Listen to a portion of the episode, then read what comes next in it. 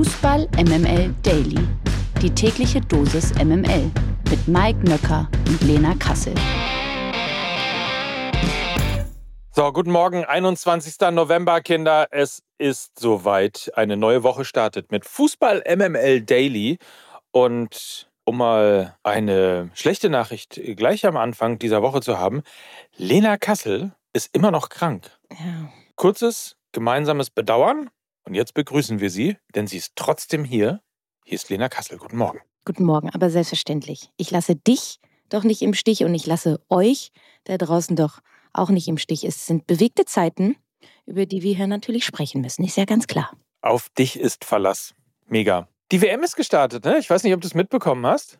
Ja, also ich sage mal so, hat jetzt nicht sonderlich für meinen Heilungsprozess dazu beigetragen. Ja. das, das, so viel kann ich schon mal sagen. Aber es wurde, wir haben ja da auch so äh, und, uns am Freitag nochmal äh, ausführlich äh, ja, zu geäußert und da war auch der ein oder andere Kommentar dabei und er meinte, ah, nein, jetzt kann ich auch äh, vier Wochen den Daily nicht mehr hören, weil ihr sprecht ja jetzt doch über die Weltmeisterschaft und so weiter und so fort.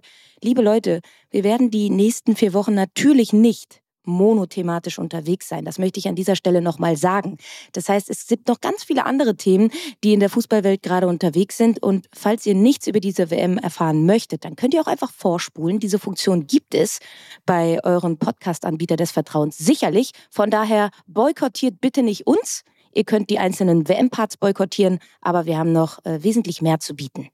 Das ist richtig. Und zu Beginn dieser Woche wollen wir euch auch Partner vorstellen für die nächsten Tage, weil wir uns natürlich für diese WM und man merkt ja schon so ein bisschen irgendwie äh, von, von uns mit sozusagen mehr verlangt, als äh, einfach nur stumpf äh, zu berichten. Insofern haben wir uns was überlegt.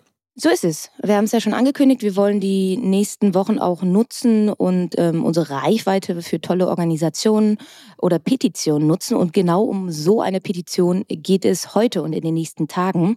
Pay Up FIFA. Diese Petition wurde von Human Rights Watch, Amnesty International und Fair Square ins Leben gerufen.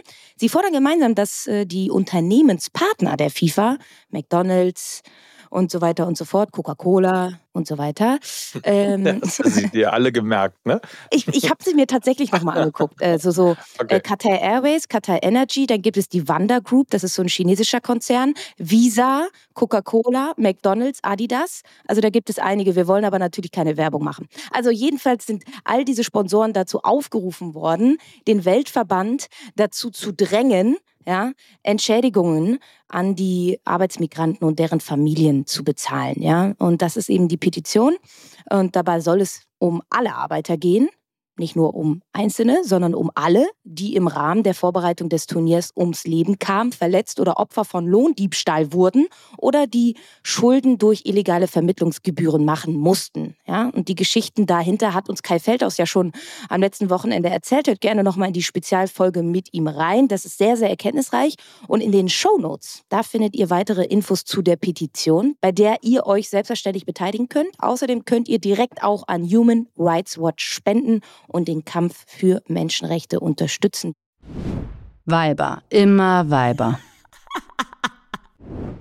Das DFB-Pokal-Achtelfinale der Frauen stand nämlich am Wochenende an und unter anderem konnte Zweitligist RB Leipzig Eintracht Frankfurt mit 2 zu 1 besiegen. Leipzig ist somit mit Karl Zeiss Jena das einzige Team aus der zweiten Liga, das es bis ins Viertelfinale geschafft hat. Besonders war vor allem das gestrige Spiel zwischen dem 1. FC Nürnberg und dem VfL Wolfsburg, denn insgesamt kamen mehr als 17.000 Zuschauer ins Max-Morlock-Stadion nach Nürnberg. Die Favoritinnen aus Wolfsburg setzten sich bei der großartigen Kulisse dennoch mit 6 zu 0 durch. Die weiteren Ergebnisse: Essen gegen Bremen 1 zu 0, Duisburg gegen Bayern 0 zu 7, Hoffenheim schlägt Leverkusen 3 zu 0, Freiburg schlägt Meppen 1 zu 0 und Turbine Potsdam unterliegt dem ersten FC Köln mit 1 zu 2. Direkt im Anschluss wurden auch die Partien für das Viertelfinale direkt ausgelost. Der VfL Wolfsburg muss erneut auswärts ran. Für die Wölfinnen geht es nach Köln. Jena empfängt Freiburg. Die Bayern-Frauen treffen auswärts auf Hoffenheim. Das ist ein richtiger Knaller. Und RB Leipzig empfängt Essen.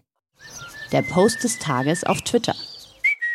Der kommt von Colinas Erben. Richtig. Colinas Erben sind zurück. In einem Statement kündigte der Schiedsrichter-Account sein Comeback an. Sie hatten sich einige Wochen lang eine Auszeit wegen einer Vielzahl an Beleidigungen genommen. Das ist mal eine richtig gute Nachricht in diesen Zeiten, Lena. Ja, finde ich top. Ich habe hab dem Kanal auch immer sehr gerne gefolgt. Ähm, sehr, sehr aufschlussreiche ähm, Erkenntnisse ähm, bei der einen oder anderen strittigen Szene auf dem Platz. Aber sie haben ihre Rückkehr eben auch damit begründet, dass äh, sie auf Twitter eben die kritischen Inhalte zu diesem Turnier verbreiten wollen. Dafür wollen sie ihre Reichweite nutzen, um ähm, unmissverständlich klarzumachen, dass das alles ist nur keine normale Fußball-Weltmeisterschaft. Also auch ein hervorragender Zeitpunkt, sein Coming Back zu feiern. Wir freuen uns darüber sehr.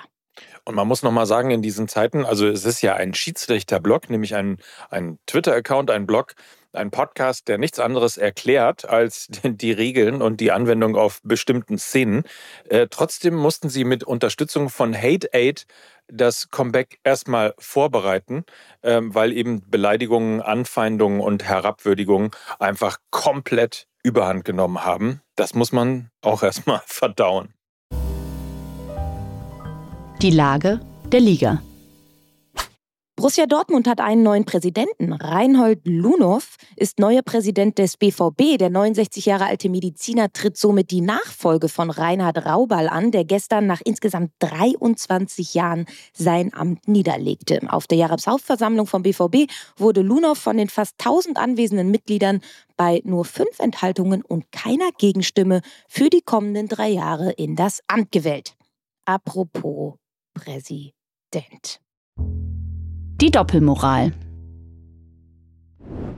Immer wieder kritisiert der DFB allen voran Präsident Bernd Neuendorf den FIFA-Präsidenten Gianni Infantino, der ja auch am Wochenende wieder für ordentlich Aufruhr gesorgt hat. Mehr dazu natürlich, das können wir uns nicht entgehen lassen, in der heute entstehenden Folge Fußball MML. Im Laufe des Tages wird sie erscheinen und natürlich werden wir darüber reden. Aber zurück zum Thema, denn trotzdem wird der DFB im kommenden Jahr keinen Gegenkandidaten für den umstrittenen FIFA-Präsidenten ins Rennen schicken. Seine Wiederwahl scheint sowieso bereits ausgemachte Sache zu sein. Die Frist für die Kandidatinnen und Kandidaten endete bereits letzte Woche. Der DFB teilte mit, dass er die Frist ohne eigenen Kandidaten verstreichen lassen werde. Eine Kandidatur wäre demnach allem Anschein nach zum Scheitern verurteilt. So, deine Meinung dazu? Ich meine, es wäre dann ja sozusagen ein, ein Schaugegenkandidat, der wahrscheinlich keine äh, Chance hätte. Also man würde ihn mehr oder weniger verbrennen. Was denkst du darüber? Ja, also ich kann da den DFB verstehen, auch wenn es natürlich schade ist. Die positive Nachricht, selbst wenn Gianni Infantino jetzt wiedergewählt werden wird nächstes Jahr, ähm, ist es seine letzte Amtszeit. So ist es in den FIFA-Statuten festgelegt. Sie dürfen nicht länger als zwölf Jahre im Amt sein.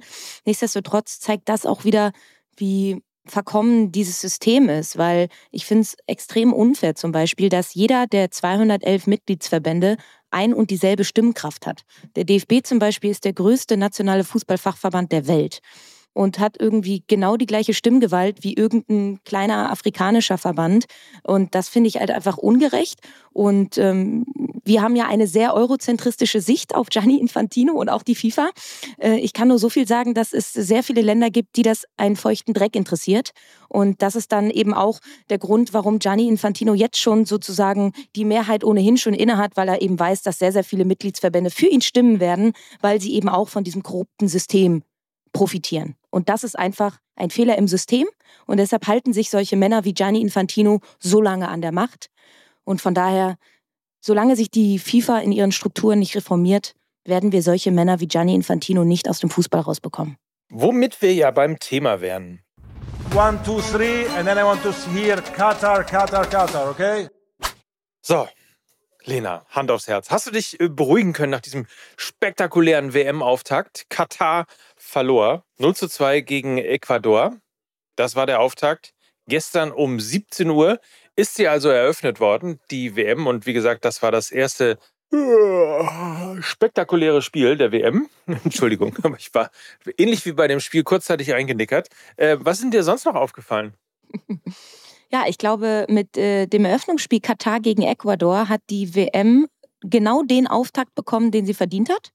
Unterirdisch, fußballerisch sehr, sehr limitiert, äh, ereignisarm und die Kirsche auf der Sahnetorte war ja dann noch das halbleere Stadion ab der 70. Minute. Also summa summarum wissen wir natürlich, Gianni Infantino ist ein Mann der weisen Worte. Er hat es vorausgesehen. Es wird die beste WM aller Zeiten werden. Dazu garniere ich euch noch ein paar Fakten.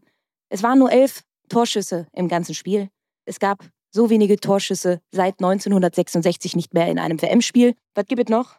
Ich glaube 40 Freistöße oder irgendwie sowas, ne? Also ja. eine abstrus hohe Zahl. Ja, ja, exakt das. Und es ist natürlich auch so, dass das erste Mal eine Heimmannschaft das Eröffnungsspiel im eigenen Land verloren hat. Und besonders Wahnsinn ist es ja, dass Katar ja mit einer, einer wirklich sehr, sehr teuren Akademie ausgestattet wurde, der Aspire Akademie, wo eben junge Jungs ähm, rangezogen wurden, um irgendwann mal für die katarische Nationalmannschaft zu spielen. Sie sind in ein sechsmonatiges Trainingslager gegangen und so weiter und so fort und sind ja Asienmeister geworden. Und dann haben sie da gestern wirklich stabiles Regionalliga-Westniveau auf den Platz gebracht. Ähm, das war schon, das war schon wirklich sehr besonders. Von daher, alle, die die WM boykottieren, ich sag mal so, ihr habt nichts verpasst. Und eines muss man noch mal sagen, stimmungsmäßig, ne? Also ich meine, trotz der ganzen äh, Klatschchöre, die da engagiert worden sind und die da tanzen sollten, wenn einem plötzlich äh, die Allianz Arena wie ein Hexenkessel vorkommt, dann weiß man, also stimmungsmäßig, also ich glaube, so Fußball und, und Katar so richtig ist da noch nicht zusammengewachsen, was angeblich zusammengehören sollte. Ja, und es fing ja auch schon mit dieser wahnwitzigen Eröffnungsshow an. Also die hat sich bei mir so in etwa wie so ein dystopischer Fiebertraum angefühlt. Also auf der einen Seite hast du da diesen anderen äh, saudischen Prinzen, der irgendwie ja Journalisten gerne zerstückelt. Dann hast du da diesen glatzköpfigen Italiener, der komplett wahnsinnig ist. Und dann kommt plötzlich auch noch Morgan Freeman mit einem komplett weirden Auftritt um die Ecke. Also es hatte was Dystopisches ähm, und es war ganz, ganz unangenehm. Von daher, Freunde, ich hoffe, ihr habt euch geschützt und habt euch das nicht angetan, so wie ich es getan habe, äh, das tat schon, das tat schon teilweise sehr weh. Apropos sehr wehtun, Karim Benzema wird die WM leider verletzungsbedingt verpassen. Im Training verletzte sich Benzema so schwer am Knie. Ich muss nur deshalb lachen, weil das, äh, was ist im Training bei Frankreich los? Aber zurück zum Thema. Also er verletzte sich so schwer am Knie, dass ein Einsatz für ihn während des Turniers nicht mehr möglich ist. Erstmals seit 78 wird eine WM somit ohne den amtierenden Ballon d'Or-Sieger stattfinden. Das äh, bedeutet wahrscheinlich eine ganze Menge für das äh, französische Star-Ensemble. Was aus deiner Sicht, wie kann man den Ausfall überhaupt verkraften? Ja, es ist, es ist ja nicht der einzige Ausfall. Ne? Wir haben ja auch über Christopher Nkunku gesprochen, im Vorfeld ähm, ja auch schon Golo Conte und Paul Pogba, die nicht mit dabei sind. Also da ist schon einiges an der Stammbesetzung von vor vier Jahren bei der letzten WM eben weggebrochen. Dazu ja auch noch in der Verteidigung äh, Kim Pembe, der auch nicht mit dabei ist. Natürlich profitieren die Franzosen von ihrem tiefen Kader wenn ein Christopher Nkunku ausfällt, dann einfach Kolo Moani nachnominieren kann. Ich sag mal so, dann, dann haben sie da wirklich nicht ganz so große Probleme, was die Kadertiefe angeht. Nichtsdestotrotz auch das wieder ein Paradebeispiel. Ich habe es ja schon vor, vor ein paar Tagen gesagt. Auch das fällt nicht unter der Kategorie beste WM aller Zeiten. Ich prognostiziere sehr viele Verletzungen. Ähm, ich wünsche es mir natürlich anders, aber ich befürchte leider, dass die ganzen Highlight-Spieler, die sehr, sehr viele Spiele in diesem Jahr schon bestritten haben, dass die nach und nach aus diesem Turnier Turnier ausscheiden werden, weil es einfach too much ist. Soll ich mal einen äh, noch nachschieben? Denn auch Belgiens Torgarant Romelu Lukaku hat sich kurz vor dem Turnier verletzt. Er wird allerdings äh, spielen können und nur die ersten beiden Partien ausfallen. Also die WM ist für ihn noch nicht zu Ende, aber eben auch wieder eine ja doch schmerzhafte Verletzung für die Belgier, die ja, ich glaube, eigentlich die ewigen Geheimfavoriten sind, ne? Ja, ich glaube, allerspätestens in diesem Jahr nicht mehr. Okay. Also, oder vielleicht jetzt. Vielleicht jetzt, weil alle nur über Geheimfavorit Dänemark sprechen, äh, werden sie jetzt doch Weltmeister, weil sie diesen Laster nicht mehr tragen müssen. Heute wird natürlich auch gespielt. Die Engländer spielen gegen den Iran. Harry Kane hatte ja angekündigt, dass er die One Love Kapitänsbinde tragen möchte, die unter anderem auch Manuel Neuers Arm während der WM schmücken soll. Am Wochenende wurde allerdings darüber spekuliert, ob die FIFA das Tragen dieser Binde noch verbieten will. Zum Beispiel könnten Kane und Neuer dann noch vor Anpfiff eine gelbe Karte bekommen. Nach zwei Verwarnungen wäre ein Spieler dann für ein Spiel gesperrt. Ich würde mal sagen, wir beobachten das einfach mal. Stell dir das mal vor. Alter, Stell dir das mal Wahnsinn. vor. Oh, also vor allem, wie, ich frage mich, wie, wie soll das denn ablaufen? Also läuft er dann so aufs Feld und dann stellen sie sich ja dann immer so zu den Nationalhymnen auf und wenn dann Kapitän Manuel Neuer beim Seiten, Seitenwahl-Dingsbums ist, wird dann direkt mal die gelbe Karte gezückt. Genau. Wird sehr witzig. Mhm, absolut. Schön. Irre. Darüber wird zu reden sein, deswegen mache ich mich jetzt auf. Neue Folge Fußball MML, habe es eben schon gesagt. Miki und Lukas sind in den Startlöchern. Wir zeichnen heute auf und ähm, werden euch im Laufe des Tages mit einer neuen Folge Fußball MML beglücken. Wir hören uns dann morgen zusammen wieder und sprechen über all das, was heute denn fußballmäßig so stattfindet. Und wenn uns irgendwas auffällt, werden wir darüber reden. Ja, und guckt noch mal schön in die Show Notes. Da haben wir euch alle Links zu der Petition ähm, und auch zum Human Rights Watch Spendenlink verlinkt. Also schaut da mal rein. Das ist wichtig. Und an dieser Stelle wünschen wir euch einen fantastischen Tag. Bleibt gesund. Und das waren für euch heute Lena Kassel und Mike Nöcker für Fußball MML. Tschüss. Tschüss. Dieser Podcast wird produziert von Podstars bei OMR.